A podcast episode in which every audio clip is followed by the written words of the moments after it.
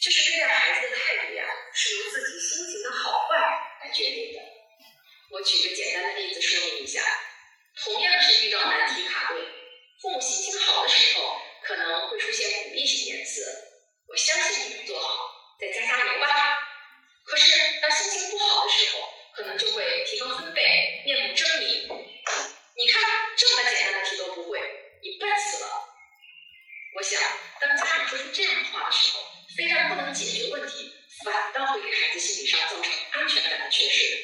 我们应该呀，避免这种没有教育智慧的做法。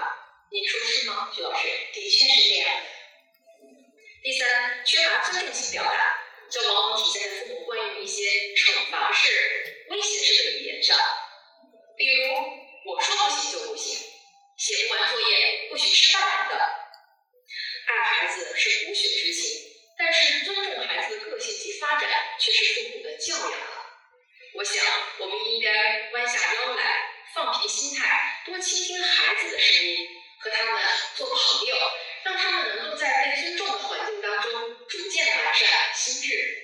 最后一种呢，是厌弃性表达，你就是个拖油瓶，要你有什么用？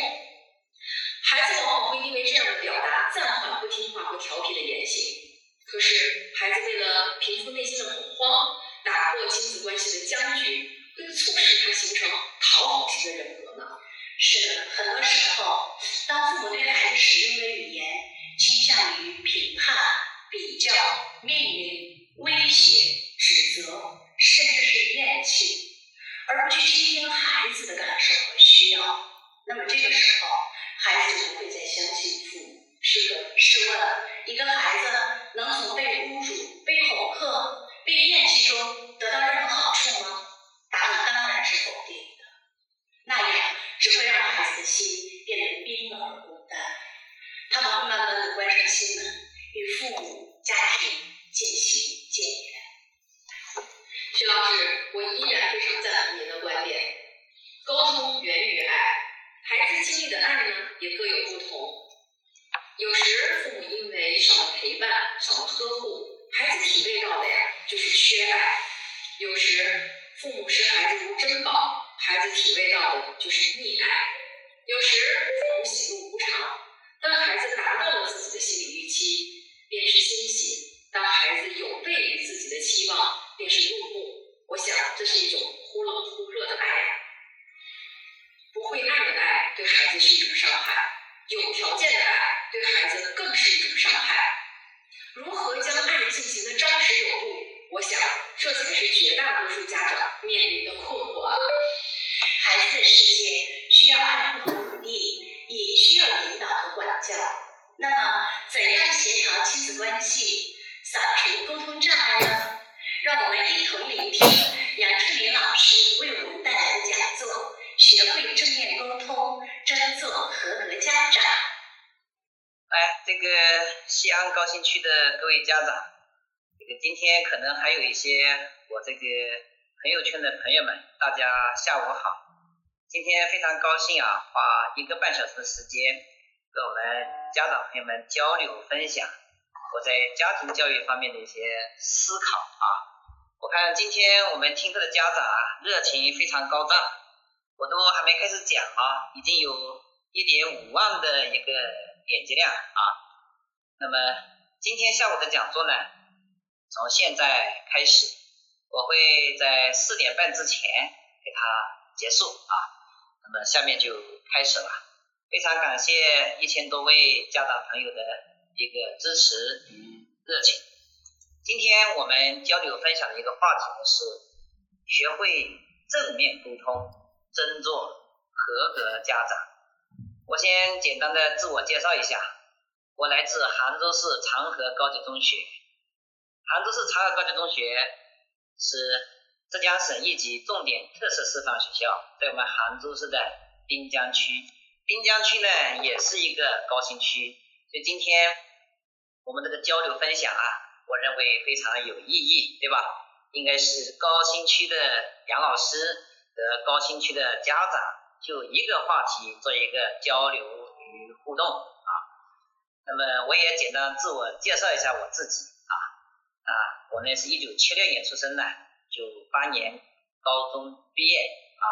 啊，九八年大学本科毕业啊，这个一直在教育的一线啊，这个做教师当班主任啊。那么今天我这个来跟我们家长朋友们交流分享呢，呃，我想主要的原因啊，就是因为这个啊，所以我说底气从何而来？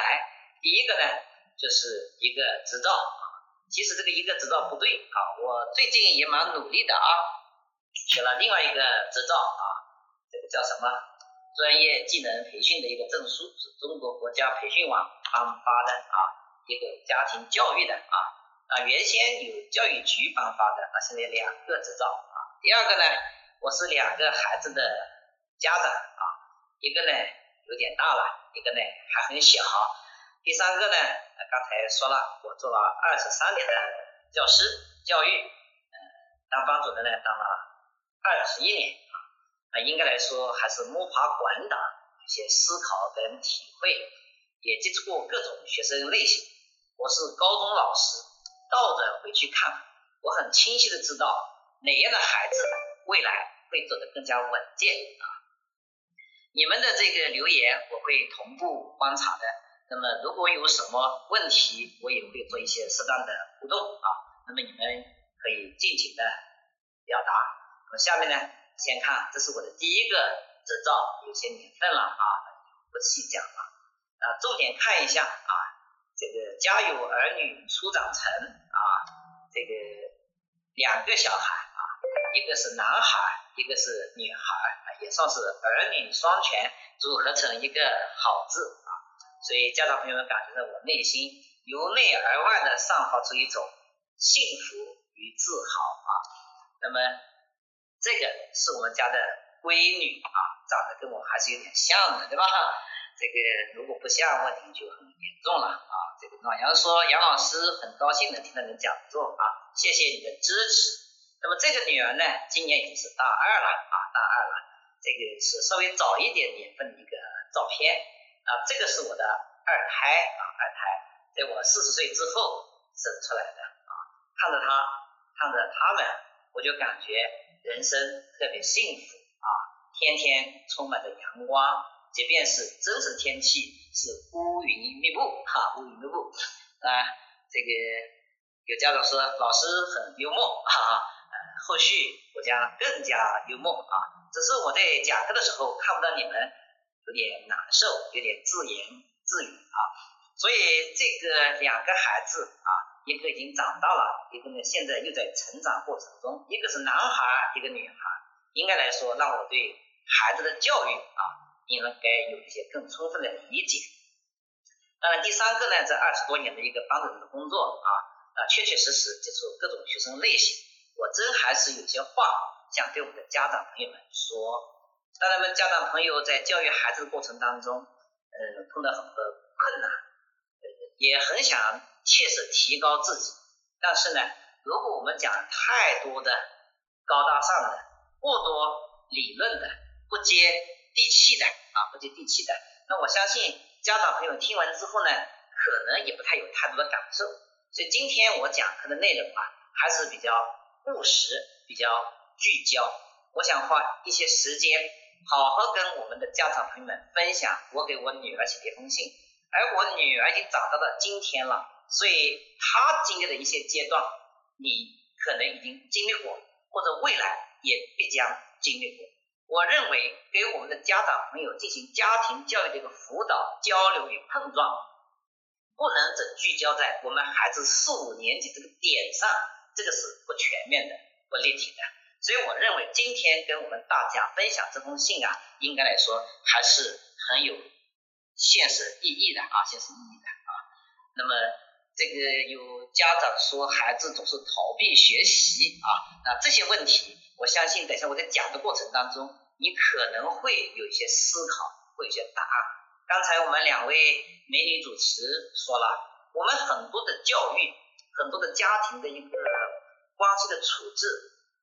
是带有要求的，是带有条件的，对吧？其实我们今天所讲的，就是要带着欣赏眼光，正面管教，就是这个道理。来，我们不讲其他的，直接就来看我给我女儿写的一封信，看看我这里头透露出、流露出怎样的一些信息、一些意识，是值得我们家长朋友进行参考的啊，参考的。那么，呃，这个我先把我的主要工作啊先讲完啊，那么等下次我们可以留一点互动的时间啊，谈谈我的看法。活动可以在四点半结束，对吧？呃，如果你们还有问题的话，呃，我们可以再做一个探讨啊。那么下面就开始讲我写给我女儿的一封信啊。第一段是这么写的：最近比较忙啊，都没有特别注意学校的通知。昨天才知道学校要求家长给你的成人节写一封信啊，先交代了这么个事情。别的家长都写了，爸爸也不能缺席，是吧？我个人认为，我们这个语言非常通俗，非常家常，这就是我们跟孩子之间，对吧？这个应有的一种交往的态度啊，不要天天都绷着一张脸，是吧？让小孩子看了非常生厌啊。那么凌晨四点多，我就醒过来，加班写信了。是不是应该给我点个赞？其实给我点个赞，我这种诉求就是建立起我们亲子之间的关系，因为我们发出指令，那他会做出一种回复，有来有回，有回应有回声，亲子关系就建立起来了。这是第一个点啊。第二个点，凌晨四点多我就醒过来加班写信了。我认为这个细节我是特意想写的啊，想写的，也就想告诉他，他的事情爸爸也是蛮上心的。其实任何孩子都希望自己被关注、被注重，对吧？啊，呃，这个是第一段。说起写信啊，爸爸已经写过好几篇了，每一篇文章都记录了爸爸在不同阶段对你的期待。我个人认为这个话语。其实是对孩子一种一种一种正向的一种引导与期待，让他知道爸爸的一个诉求，是吧？哎，有些话呢，还是要把它说出来的啊。那么，呃，让小孩子知道我们对他还是有些要求的，对吧？那么这个还是要把它交代清楚。当然，我们的要求、诉求与期待呢，不能太过高了啊，太过高可能就不太好啊。所以老师与女儿的沟通，孩子是被尊重的，这样的沟通是平等的。所以这个姓焦的这个家长啊，我认为，哎，他这个理解就比较到位了。他很明白我言语背后到底想传达什么。所以我这个绝对不是是居高临下的，而是一种对等的、平等的一种对视的关系，对吧？对视的关系。其实刚才我们很多家长都说，敷衍了怎么办？对吧？拖延了怎么办？等等。其实这个都是一个具体的问题，那么我们解决问题，其实从根部解决问题，对吧？也就是枝出了问题，叶出了问题，核心的是根部出了问题。我认为教育的真谛啊，就两个字，哪两个字呢？关系，关系好了，什么都好办；关系不好，什么都不好办。不论是学校教育还是家庭教育，都是这个样子。所以你在听我这个表达的时候，你要注意到的是，我跟我的孩子关系还是比较好的。关系好，我们的教育才能起作用；关系不好，他门一关，对吧？哎，这个房间的门一关，心门一关，你说你的教育有啥用呢？所以，我们还是要从根部上施肥浇灌，这个是最最核心的。这也是我今天讲课要反复提醒我们的家长朋友要注意注意的，切不可本末倒置啊。那么不同阶段都写了，那我就把这个做个回顾。我写了哪些呢？简单回顾一下：二零一七年三月，百日冲刺给女儿萧涵姐姐的信；二零一七年六月，做人生航船的舵手，在女儿初中毕业典礼上的发言。啊，这个有家长说仗着家长的宠爱，懒惰不能形容，那这个就尺度没把握好。今天我讲正面管教，对吧？嗯，等下次有一些细节要给你打磨一下，你就搞清楚了。恃宠而骄，应该来说是没得到正面管教的精髓的哈，精髓的啊。第三，二零一七年八月，给即将就读高中女儿的八句提醒。二零一八年四月，杭州市教育局家长学校开展了主题征文活动，我写了“幸福是奋斗出来的”，还获得了杭州市家长征文的一等奖。老师们、朋友们，我们人啊都是健忘的，对吧？我们做过一些什么事情呢？我们自己会忘记，孩子也会忘记，所以我们要经常性的、实时性的，哎，做一个梳理、回顾与盘点。这些都是我们走过的路啊，都是我们不可或缺的人生的轨迹啊。这对我们自己是有意义的，对我们的孩子也是有价值的。哎，这样一理之后，他会感觉，嗯，爸爸还是为我做了很多工作的，哪怕我的行为曾经伤害过他，或者对他有一些这个不满意的地方，那看在我曾经为他付出这么多的份子上，对他有这么美好期待的份子上。他可能也就一笑了之了，对吧？一笑了之了。那么，这个是我们的第二个 PPT，第三个 PPT。时间过得很快，不经意之间，二零一九年已经接近尾声，迎来了你十八岁的成人仪式。在这样的时间节点，在这样的人生关口，爸爸还是有几句话想对你说的。什么意思呢？人生一辈子很短，但却又很长，毕竟有几十年。在这几十年当中，关键的节点呢，也是没有几个，所以我们特别提醒他，这是人生关口。既然人生关口，爸爸跟你说的几句话是特别重要的，你是要往心里去的。家长朋友们，我们的态度直接决定了孩子对你的一个态度，对吧？所以呢。我们怎么做是关键的。我经常有句观点，对吧？我们变了，孩子也变了，是吧？我们学习了，孩子就天天向上了啊。那么我跟他讲什么话呢？来，好好看看。我认为这里头都蕴含着啊，都蕴含着一种正向教育的一种思维这种模式啊。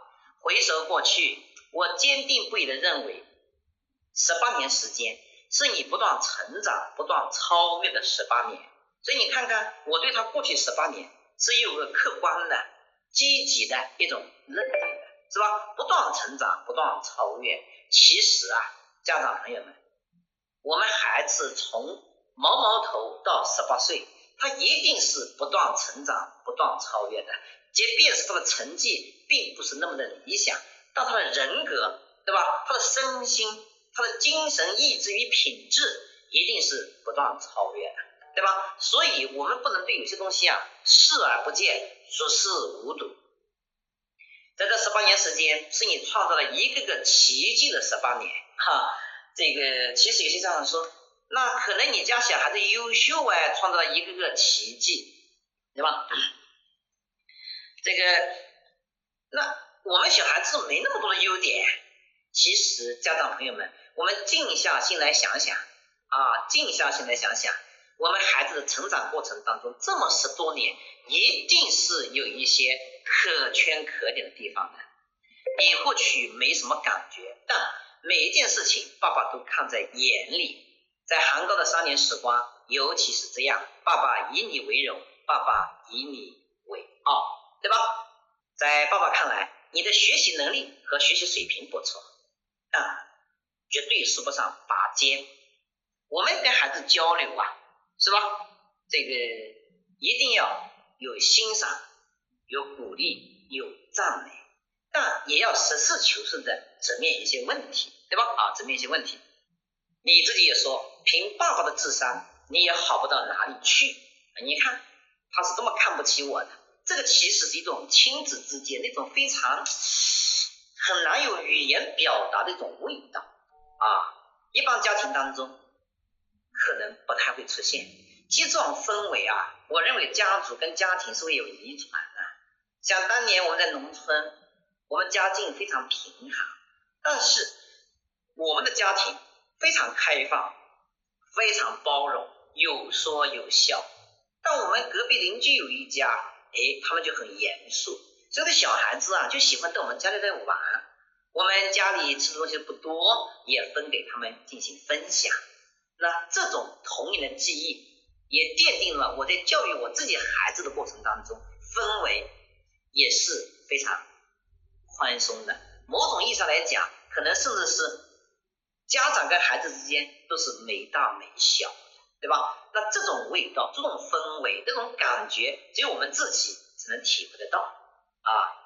在高新学校老师的培育下，在你的不懈努力下，你压线的分数跌跌撞撞的考进了杭高啊。那么这个是对过去的回顾。实事求是讲，你的运气确实是好的，在水平跟你差不多的同学当中，你绝对是考的最好的。要知道，在杭州公办初中要考进前三所，那可不是一件容易的事情。可是你做到了，对吧？孩子呢，有些时候啊，他会自我否定，甚至会走向自卑。我是考进去了，但是你看我在最后啊，对吧？他们都比我厉害呀。那这个时候，我们就要给他一个视角：你还是好的，你还是优秀的。不管怎么的，你挤进了那个梯队，挤进了那个团队，是吧？可能他原先有点卑微，那家长跟他这样讲了之后，是吧？他内心至少滋生出。一种力量啊，一种力量。爸爸是老师，见证了很多学生的成长。我知道，所谓的触底反弹，所谓的绝地反击，所谓屌丝逆袭是美好的，但绝对不是大概率的事件，是需要态度、意志、方法的完美结合才可以。讲到这个地方的时候啊，我想停下来，好好的跟我们的家长再强调一下。学习这件事情，真是一件综合性要求比较高的。你要把孩子的成绩让他学好，我想第一位的是智力因素，对吧？第二位的才是智力因素之外的非智力因素，情感、态度、价值观。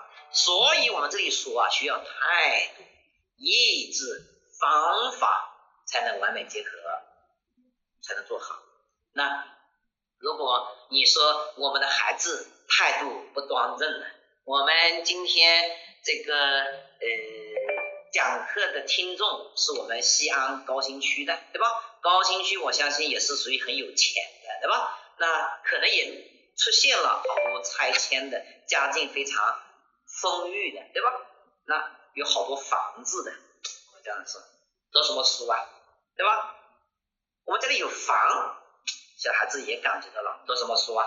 我家里有房啊，对吧？我家里有矿，那态度不端正，不读了，那肯定读不好的。你即便智力水平再高，态度不端正，那这个后果是很严重的。第二个，意志不坚定，而这个意志这个东西呢，是要不断磨练的。如果说我们孩子在从小到大的过程当中碰到困难，就妥协退缩，我们家长没有鼓励他继续往前一步，那么他今后碰到问题的时候，他都会选择往后退缩。特别是随着发展的推进，我们现在小学的知识还是简单呢，初中会难一些啊，到高中那难度就更大了。有家长跟我讲，高中的难度啊是垂直上升的啊，垂直上升的。所以有些孩子初中成绩挺好啊，到高中根本就扛不住，而这个时候就是需要我们意志力的一种支持，一种坚持，是吧？一碰到困难就妥协、躺平，那成绩要好几无可能。第三，方法啊，方法，方法一定要好。有的孩子学习的时候啊，他对一个材料、一个内容、一个篇章一看，他抓。核心的筋骨一拎，他就读得清清楚楚、明明白白。而我们有的孩子呢，就深陷那个琐碎的泥塘不可自拔。所以这个知识内容适当综合一点，他就吃不消，对吧？哎，就吃不消。那么这个还是要引起关注的。那么我们家长在边上呢，毕竟是过来人，毕竟有些社会经验。有些东西给他适当的提点与帮助还是需要的。所以后面我们讲的好成绩啊，也还是帮出来的，对吧？帮出来的。而至于态度跟意志，是我们家长在日常生活当中点点滴滴、细细碎碎对孩子的影响与感染啊，影响感染。那么这里有一个家长说，怎么让孩子注意力集中呢？对吧？啊，那比如做一件事情的时候，集中的时间不太长，那他能集中多少就集中多少，在这个时间必须要集中，不要耗着，不要拖着，这种变成松散。再比如他能够集中五分钟，那就把这五分钟给他集中到位，慢慢的增加数量，对吧？嗯，可以有闹钟进行一个监控啊，进行监控。那么这个是红色的部分，我要特别强调的，因为我是从高中老师往前看，真的看得真真切切。说句心里话，我是主张你来长高做鸡头的，因为我是长河高中嘛，而不是去杭高做凤尾的啊。你自己选择挑战，爸爸也不强求，唯有精神上加以支持。所以看得出来，我们还是尊重他的家长朋友们。我这里要强调一下，关于孩子选择的时候，我们应该以一种怎样的姿态来面对？千万不要把自己的意志强加过去。万一孩子在成长的过程当中，你的那个。